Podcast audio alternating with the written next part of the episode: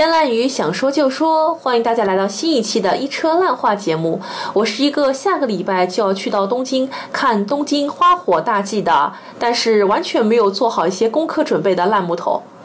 大家好，我是那个最近过了一段比较悠闲的时光，然后在悠闲时光同时，也组织了一场众筹点映出路的车厘子。嗯，我觉得我们在节目的一开始是不是要解释一下什么叫众筹点映？因为其实前段时间我也有一位长辈啊，我的一位七零后长辈，嗯，他推了一篇专门介绍点映的一篇文章给到我，因为这是现在时下还是比较，嗯，不能说是时髦吧。但是是一种比较新颖的一种看电影的方式。以前是电影院放什么，那我们去做一个选择，我们去看。对。但现在的话，我们可以做到自己通过自己的一些选择和偏好，我们来进行电影的一个挑选去看。我觉得这个就像现在我们新媒体的时代，我们喜欢的偶像可以自己去选择。哎，现在电影我们也可以去 pick，对吧？是呀，没错，就是其实，呃，也不能说完全说你想看什么就让影院放什么，它还是在一定的偏库范围之内的。但是就是说，呃，它可能是有一些艺术片呀、独立片呀、纪录片这种比较稍微小众一点、不是那么大众化的一些电影，现在就可以通过大象点映这个平台去众筹嘛。然后你，而且是说所有的普通人都能做作为这个发起者，然后。你就是只要有能力、有信心，能够召集到呃一就是同呃大概几十个人的这样的一个数量，能够成功的话，你就可以进行这样的一个集体观影的这样的一个行为了。是，而且正因为它放映的其实是一些比较小众的文艺片，包括纪录片，可能平时我们都没有渠道可以看到这些电影，而且正是因为这些电影非常的小众，我们才能真正去做到。物以类聚，人以群分，觉得和一些志同道合的人聚在一起看电影还是挺有聊的，是吧？是的，是的，没错。对，所以这次车厘子学妹，你是作为了这个活动的发起人啊？对，我是跟我的另外有一个朋友一起发起的，非非常了不起，因为前前后后真的是非常的不容易。我们从前期最开始忽悠大家众志成城的来买票。因为他就，我觉得还是跟那种选秀节目很像。如果你投的票数不够，这个小姐姐是不能出道的。哎，对，然后是对，对，她一定要召集到一定的数量，你才能够成功嘛。那不成功就是，呃，钱就会退给你嘛，你买的票的钱就会退给你。对，所以还是比较厚道，比较厚道的，蛮大几率不成功的。就是你在影院的选择跟票价选择上，其实还是。蛮重要，包括你在影片的选择上，其实我觉得也是蛮重要的。其实你前面说到蛮大几率会失败，想起我们今年好像曾经失败过两部电影。嗯，对，就我们有买过一场的票，结果两场好像都没有成功。是的，非常遗憾。所以一开始我也是很提心吊胆。其实我也是，就是还是蛮忐忑的，不知道，而且毕竟自己是第一次发起嘛，那也没有想到说。第一次发起就能够成功，这样对。其实做一个有情怀的文化工作者真的是很不容易的，因为那天其实你还给我们每个观影的观众就是准备了一些小礼物，嗯，做了一个电影的一个那个叫什么？那个叫书架的一个。叫书架的一个纪念品，嗯，而且可能有一些可能前前后后的一些 logistic 的工作还需要自己贴钱进去的，嗯，对，他是肯定是他有一定的经费会给到你，但是也不多嘛，就是还是希望我在就是力所能及的范围之内，尽量把这个活动办的比较好一点嘛，所以也是前前后后，包括那个海报，其实也是自己自己去弄出来的那个大的那个海报，了不起。真的了不起，那我们还是言归正传啊，来说说这部叫《出路》的电影。这部电影其实是关于三个小朋友的，对。然后三个小朋友吗？对，三个青少年吧，应该说是。就是找到他们的时候，应该还算是小朋友吧。就简单的介绍一下这个纪录片的背景。就很多朋友可能会知道，有一部纪录片叫《五十六 up》，讲的也是几个小朋友在。过每过几年会找一个时间去定期的拜访他们，然后看看他们活得怎么样了。嗯。其实就有点像几年前的有部电影叫做那个《少年时代》嘛，啊，但《少年时代代》是一个故事片，对。但这次出炉它是一个纪录片，它讲的是三位中国不同地区，然后年纪可能也不太一样的青少年，他们在十几岁左右，包括到二十岁出头的这样的一段跟求学、跟选择和未来的路这样的话题有关的故事，对。然后车厘子来帮我们介绍一下这三个小朋友的背景吧。就首先有一个小朋友是在甘肃农村，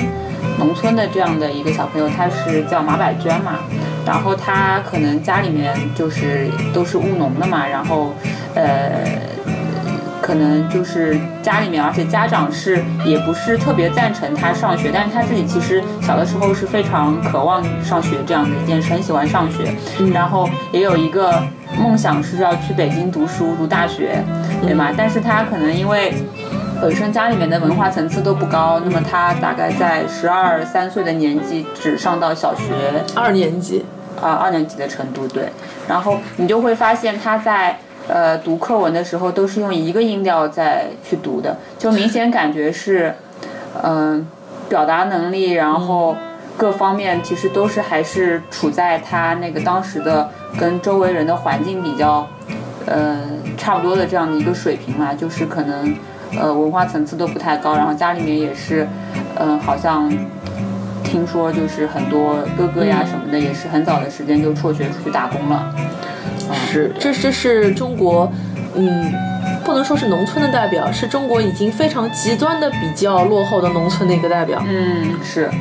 嗯，然后还有一位就是在呃湖北，我不知道他，因为他后来去了武汉，不知道他是在在湖北吧，应该是在一个小镇青年，然后他们家里面也是父母也是在外打工。然后他还有一个弟弟，他跟弟弟两个人是呃上高中嘛，然后他已经是到拍摄的时候是复读第三次复读，对，高考复读，然后呃之后的话，他第三次复读总算是说顺利的考上了那个大学嘛，然后到大学之后再进行。毕业之后再进行找工作的这样的一段过程，然后他是里面这个整个三个人里面，就是相对来说是通过读书这件事情，通过高考这件事情是有点像改变命运了这样的这样的一个男生，对，对，可能这个人也是和我们大部分的中国的青年人最相像的这样的一个画像，或者说是一个原型吧。嗯，对，是。然后其中还有一位，呃，第三个姑娘呢，她是一个，呃，家里面应该条件还不错，嗯对吧？然后她十七岁的时候，高中就主动辍学了，是一个北京的一个北京，呃，叫什么？呃，应该是中央美院附中啊，的一个中美孩子。院附中的一个一个女孩子。那她，呃，不知道为什么就没有你们没有叫原因说为什么要辍学，但是她就是讲讲了一些比较可能一些比较片面主观的原因，她是说觉得跟老师处不来，她觉得老师总是在以一种很对抗的方式去挑衅他，他觉得这样在学校里面挺没意思的，觉得不能融入那个环境，所以就主动想离开。嗯，对，然后辍学了之后，因为家里面也是条件比较好嘛，然后后来有去资助他开咖啡馆，嗯，然后可能但是咖啡馆也没有开开起来吧，尝试了一下失败了之后，又去了德国的那个杜塞尔多夫那边求学嘛，然后求学的。过程当中，可能在那边应该德国的话，应该还是要读好几年嘛。那暑假的时候有回来，在上海的美术馆里面实习，这样子。然后好像说，影片的最后还说他可能同时又注册了自己的一个艺术品投资的公司嘛，等于是自己也是当老板开公司的这样的一个。是是一个家庭里面那个原始积累的还不错的，也是一个比较任性的，没有什么太多后顾之忧的孩子。嗯，是。所以说，纵观这三个孩子，就是一开始其实我会有一些主观的一些印象的，嗯我会觉得，嗯，可能这第三个女孩子我我会挺讨厌她的，就觉得啊，对，就是资源特别的好，对资源特别的好，不太珍惜的感觉。对，因为就是影片当中也是说到，就是中央美院其实是全全中国吧，就是比较多的学美术的孩子梦寐以求的一个艺术的一个殿堂吧。是，但是对于很多人来说，你一个考不上的一个学校，你轻言就放弃了。我们再对比一下那个第一个人物马百娟，嗯，对于马百娟来说，她觉得世界的尽头就是去北京上学了。对对，所以说对于不同层次的人，他们对这个世界的理解是不一样的，对梦想的这个界限也真的是啊高下立现啊。没错，就。呃，就像导演可能他有在有一些采访中提到说，他其实，呃，第一个马百娟，然后第二个小镇青年许佳，他们都是没有伞的人生，就他们是没有任何保护伞的。但是像像第三位那个叫徐涵涵，呃，袁涵袁涵涵。啊，嗯，对，他是有保护伞的，就家庭可以给予他很多的很多的资源，很多的金钱上的支持也好，各方面的支持也好。对吧？他是有伞的一个人生，可能起跑的点本来就三个人就都不太一样了，已经。嗯，是的，没错。呃，你会觉得这三个人物的选取方面，就是导演做的怎么样呢？这我是觉得说，那个因为从年纪上来看的话，呃，第二位徐佳他是等于是复读嘛，那差不多也就在十九二十岁的那个年纪嘛，对吧？嗯。然后。袁涵涵她十七岁嘛，十七岁也是可能也是要准备要经历，可能她之后去德国读书也是差不多，等于像在高考高三的这样的一个阶段差不多的。但是马百娟的话，就是年纪来说偏小了一点，但是我不知道，我之前看导演说是呃通过怎么样的途径找到这三个人呢？首先那个袁涵涵就是条件家里条件比较好的那个女孩子，是可能导演认识的一个朋友，他的女儿，就是。呃，他就听说了这个事情，他的朋友跟他说：“哎呀，我女儿，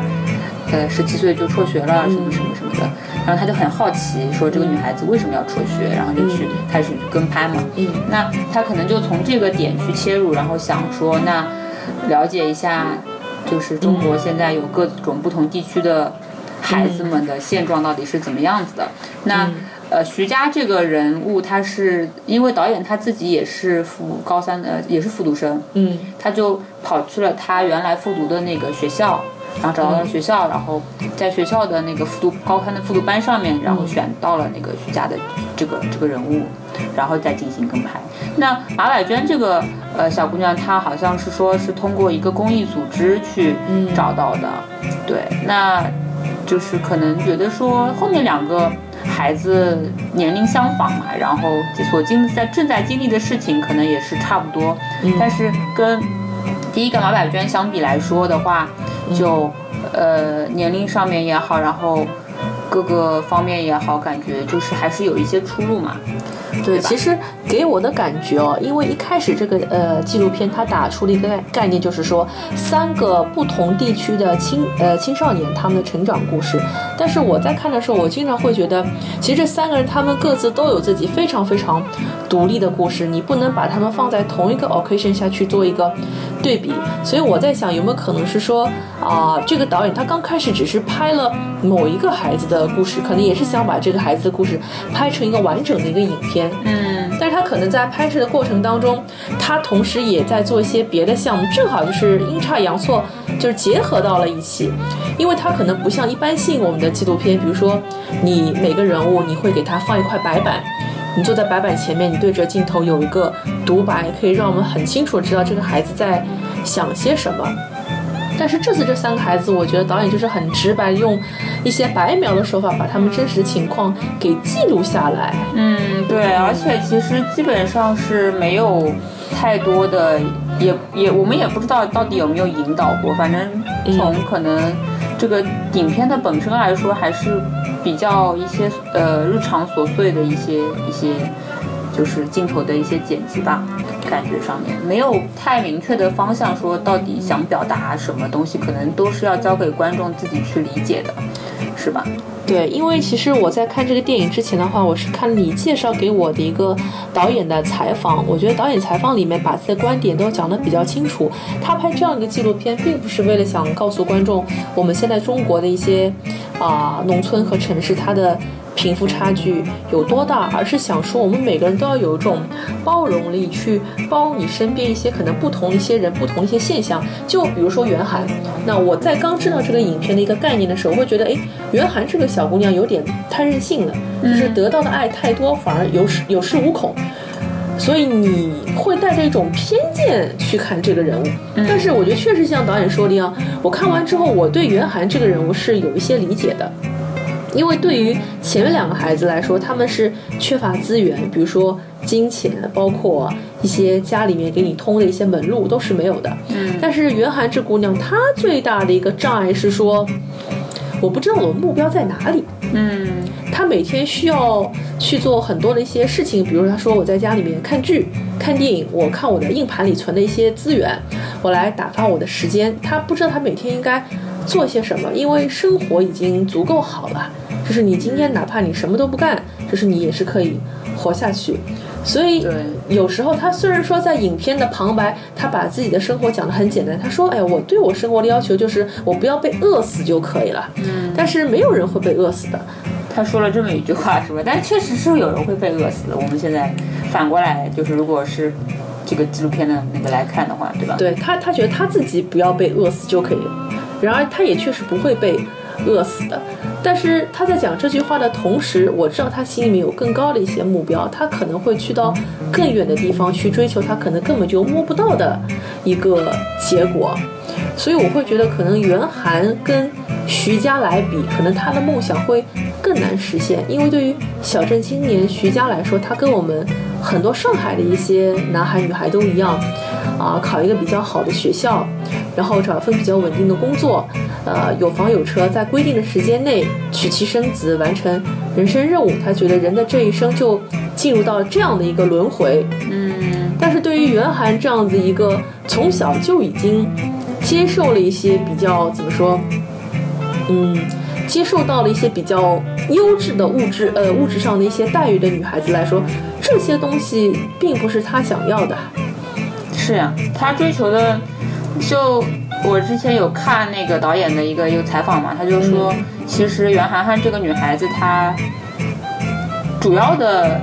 呃在对抗的就是无聊这件事情，她觉得她不能让自己无聊，所以他要去做很多尝试，又开咖啡馆呀。然后又去申请国外的学校呀，嗯什么对吧？然后回国实习呀，也是找事做嘛。然后又去注册了一个艺术品投资公司嘛。他就是在对抗无聊这件事，包括你可以从一些他呃拍摄他日常生活的琐碎当中看得出来，他是一个蛮容易被无聊到的一个人嘛，或者也是可能是蛮容易，呃，不是那种特别特别特别踏踏实实、比较 现实主义的说，我就认认真真做好这桩事情。我开发咖啡馆，我就认认真真的开好咖啡馆，去做很多调研，说这个地区的人有没有这个开呃咖啡的习惯，有没有对吧？然后怎么经营啊，就是去看经营的书啊，他都没有。他其实还是在一个。呃，不断就是摸索，找出自己到底什么是一个想做的事情。用用用老老一点的话来说，他是一个很跟着感觉走的人。对对是的，对，他在做这件事情的时候，他追求的不是一个结果，而是这个过程，他自己是不是很 enjoy？嗯，对，包括他其实第一次开咖呃咖啡馆的时候，他是用自己呃买的油漆，然后在墙上做了画，按照自己的想法来走。其实卖不卖了钱没有关系，他体验的是这样的一种人生，所以他的人生其实。呃，我觉得嗯，很很让人羡慕，很让人羡慕。我觉得他是一个非常 typical 的一个大城市里的九零后的一个孩子，而像徐佳这样的小镇青年，他反而有点像我们这种大都市里面的一些八零后或者说是八五后的一些孩子。就是你在看纪录片的时候会发现，袁涵他的面部表情永远是一种非常随便，随便怎怎么样都可以，很悠闲。他其实就是你会觉得他的思维非常，其实思维非常跳跃嘛，人还是比较。相对来说，很多话说出来都是不过脑子的呃，也不说不过，就是蛮有趣的。对对对，我也想说，就是她是一个很有趣的女孩子人，。但是他就是很多的时候，可能他自己也不知道自己到底想要干什么，然后就不断的在对尝试。对我，我觉得我是觉得这个纪录片越看到后来，我渐渐的可以把我自己和袁涵涵这个人就是给对标上了。我觉得就是跟我其实还还蛮像的。所以有时候我觉得，虽然说这三个人我们不能完完全全的把自己就是投射在他们身上，但是确实可以找到一些呃比较比较像的一些地方。所以我从一开始可能不太喜欢袁海这个角色，看到后来觉得他跟我是真的是有很多相似之处。然后像徐佳的话，我不能说我不喜欢他，但是他可能代表了真的是一种太正太正的那种成长的轨迹，就是他在纪录片拍摄的短短的七年的时间里面，他从一个落魄的一个高三复读生，成了一个已经娶了妻子，然后在老家也有一套房子的，也算是半个人生赢家吧，就是也是让自己的母亲可以放，也可以放心了。对他的就是感觉是他的整个呃这段这几年的这个轨迹是非常标标准准，然后也是非常稳健的一个嗯一个过程，没有。也不是说里面没有曲折，但是说他每一步走都挺稳的嘛，因为他其实也知道已经复读到第三年了嘛，那他呃好不容易考上大学了，那肯定这个路要走的特别稳健，他才能够活得下去，才能够真的改变说自己家庭本来是文化程度不高，在一个小镇上面的一个一个一个情况，才能才能从一个比较相对来说。比较底层的一个阶级，嗯而上升到一个相对来说小，就是中产的一个嗯小康的一个一个家庭的。对，所以我会觉得这个片子里面三个孩子，二和三这两人其实非常值得对比的。我我有时候在想，如果说这个片子里面没有一马百娟这个人物，如果说你单独把袁涵涵和徐佳这两人放在一块儿，其实做对比会不会更好？就像你前面说的，袁涵涵是一个非常有趣的女孩子，嗯，恰恰相反，我为什么说我有点儿不那么喜欢徐佳？因为我觉得她是个很无趣的人。当然，也有可能她承受的压力太大，嗯，包括、那个、不允许他要这么有趣，对吗？包括像导演在他的出租屋采访他的时候，他就会说：“我现在每天精神高度紧张，有时候什么笔都握不住，手在颤抖，等等等。”再包括他后来进了学校，他进了一个，呃，武汉武汉工业大学，其实也可能只是一个二本的一个学校。嗯，他在他的寝室里面，呃的一些面部的表情，其实你看不出这个人他有多开心，你也看不出这个人有什么失落。包括在他娶妻，在装修新房子，然后在整理一些箱子的时候，他说。呃，因为我跟我女朋友是大学时的恋人，我觉得毕业了嘛，我也应该给她一个交代的，所以就结婚了。其实你从她身上你就看不到所谓的个性的体所谓的是呃之类呃爱情，比如说爱情啊，比如说一些志同道合啊，比如说梦想啊，这些东西可能对他来说是一种奢侈品。他觉得我今天就是去完成我该完成的一些任务，因为年纪到了嘛，根本该给交代就要结婚呀。嗯，你看不到这个年轻人身上有着太多的幸福，所以我会觉得我我我不喜欢这样的人物，因为比较矮板。但是我能做到像导演说那样，我尊重这些人，因为他们真正通过高考是改变了自己的命运的。对，是的。对，是的，所以我会觉得蛮包括其实可惜的。嗯，也也不是说可惜，因为他本身他选择就是理工科嘛，理他学学的专业也是嗯就是理工科嘛。然后你知道在那种氛围之下，你不如如果说他选择读的是一个文科，嗯或者是这种什么。专业的话，他可能会有另外其他的想法，但是我觉得他就是、呃，读文科可能就更糟糕了，就百无一用文科生，找找找不到，更找不到工还好作了是个理科，所以相对来说还是，呃，就理科生，你知道那种环境，大家就是都是想是说，呃，毕业了之后就该找工作找工作，该该怎么样就怎么样嘛。其实也没有，嗯没有太多自己的真的，他可能也没有那个，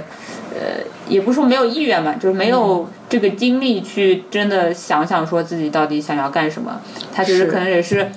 随大流嘛，大家都、嗯都出去找工作，那我也找工作，好好找工作，对吧？找一个是。比较稳定的一个单位，他那个单位应该是也是国企嘛，就是电力电力公司也是。对。国企，相对来说也是一个比较比较比较非常稳健的一个选择嘛，就不太会出错嘛。你只要认认真真、勤勤恳恳、肯干的话，肯吃苦的话，应该来说都不会有太大的问题。但是我我后来仔细想了想啊，就是说像徐佳这样的人，是我们我国我国直男当中的大多数吧。其实大多数人都是第二种人嘛。那如果说这个数字。乘以乘以十乘以百乘以千乘以万，我觉得现在中国大部分的一些青年人其实活的都是比较压抑和不愉快的。其实这样一想，觉得现在年轻人压力真的挺大的。就看，也不是说就是怎么说呢，就因为他整个以前的就是可能生存环境，包括他好像有记录到说镜头是那个他高考。在复读的期间，还回去帮他妈妈去，呃，做事啊，然后怎么样？那你感觉到他那个生存环境，肯定是他很想要改变他以前的家庭的这个生存环境，那他就会更加珍惜说现在得到一些机会啊，那就会更更认真的工作，或更按部就班的，不会想很多其他的，就心无旁骛的做好工作，然后。规规矩矩的生活就好了嘛，那他他的代价就会，他万一走走错一步，他的代价就会很大，所以啊，他就包袱太包袱太重了，包袱是肯定是会比较，所以我会觉得前面就是说了他很多一些面对镜头的一些肢体语言啊，包括他的一些想法，都流露出了那种我活在这个世界上。我可能是为了我妈妈活的，我是为了我的一个社会使命去活的。但是他其实从来都没有提到说，哎，我我自己要为自己活什么东西。所以他和袁涵是真的是一个，嗯，正好是一个反例，我觉得，嗯，真的是这样。所以我记得当时导演的一个采访里面就说到，他把袁涵的画作拿给徐佳去看，徐佳会说，呃。他这样的生活就是是我很羡慕的，我可能就是做不到像他这样子有自己的兴趣和爱好去陶冶自己的生活，但是我会努力让我的下一代达到像袁寒这样的生活。吧，其实聊了那么久，还是一直在聊这个徐佳和这个袁涵涵，我们好像对这个马百娟有点不太公平啊。马百娟的话，就这个人物的话，你会觉得说。就怎么说呢？就因为之前有朋友也去云南那边支教过嘛，嗯，然后就觉得说他们，呃，那边的有一些小孩子真的是，嗯，就是一个是就自己表达表达能力也确实比较比较欠缺，也可能就是真的会像，呃，电影里面马百娟的那个样子，读书的话都是一个音调在读书，可能他不知道他有没有真的读进去这些内容，然后。嗯，写的文章可能也是比较，我们看来就是比较那种基础的表达嘛，就是小学小学的一个水平。对，然后包括他去呃大城市，想说呃去面试一个扫地的清洁工啊，人家可能都不一定不一定会理他，对对是吧？对，因为我们现在都什么用地毯了，不用扫啊 什么的。是。对我我我说到马百娟，其实是想说，因为我们聊了很久嘛，其实会发现第二个人物和第三人物他们身上的一些可能相呼应的点会特别特别的多，可以激发我们的一些讨论。但是对于马百娟来说，我觉得这个人物其实选的会有那么的一些不太适合，因为毕竟他的年纪更小一些，可能你没办法让让他在同样的一个就是 occasion 下去和另外两个人去做一些。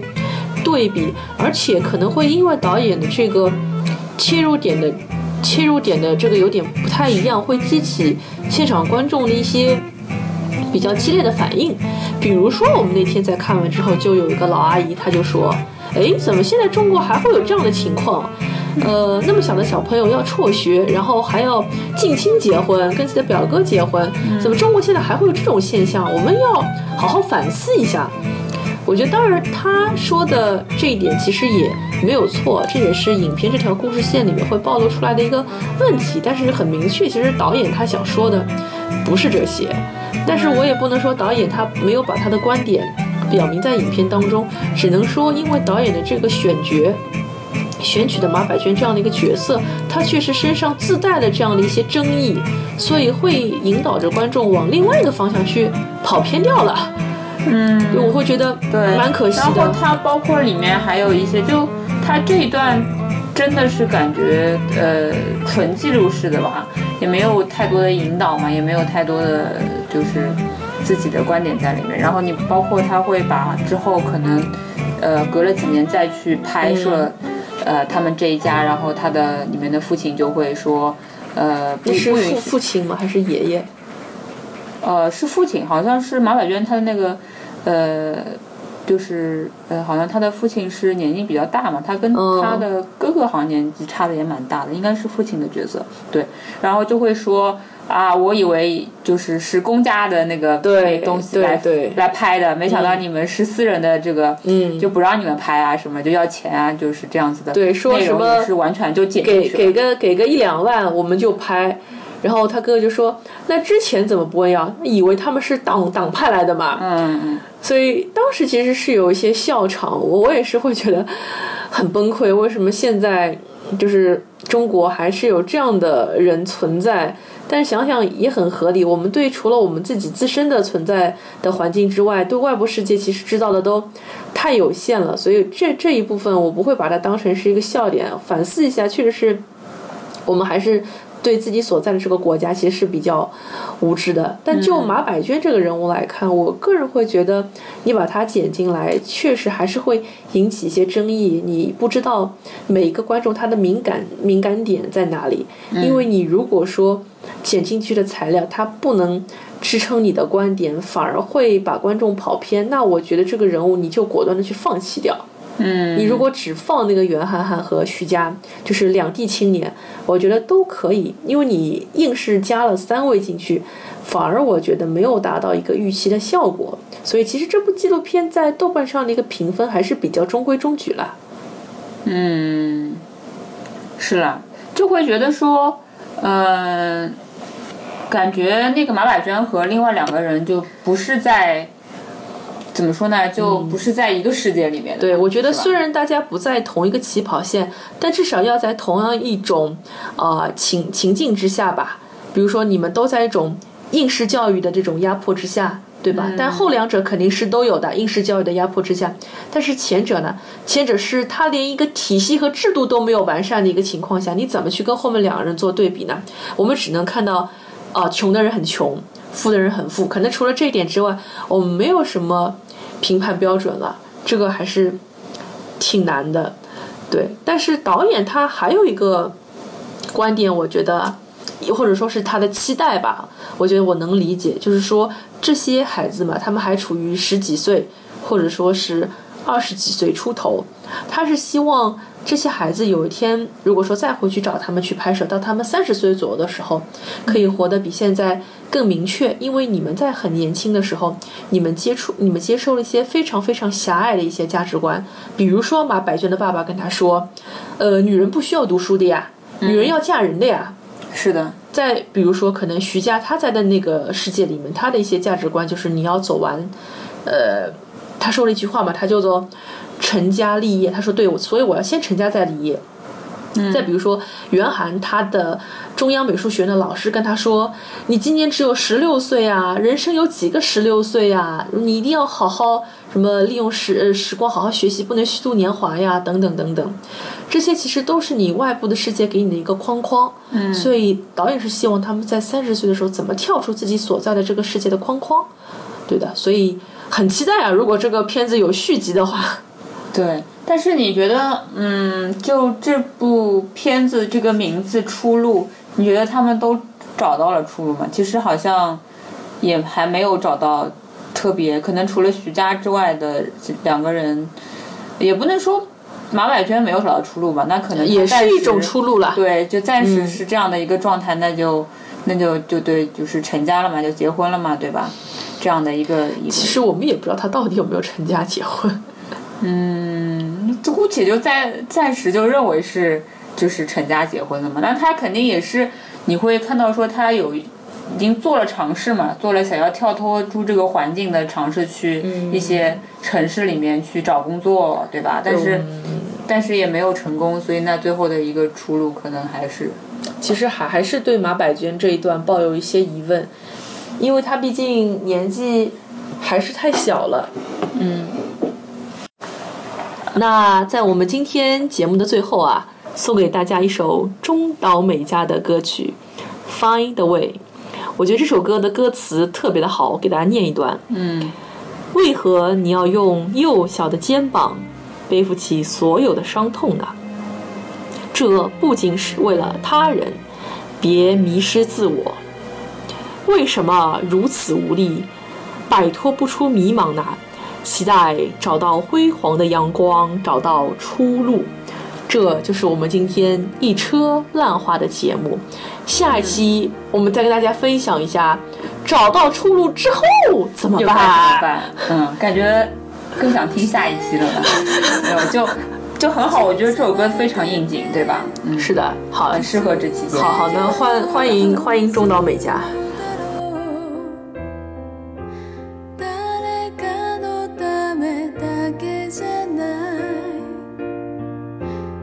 心的。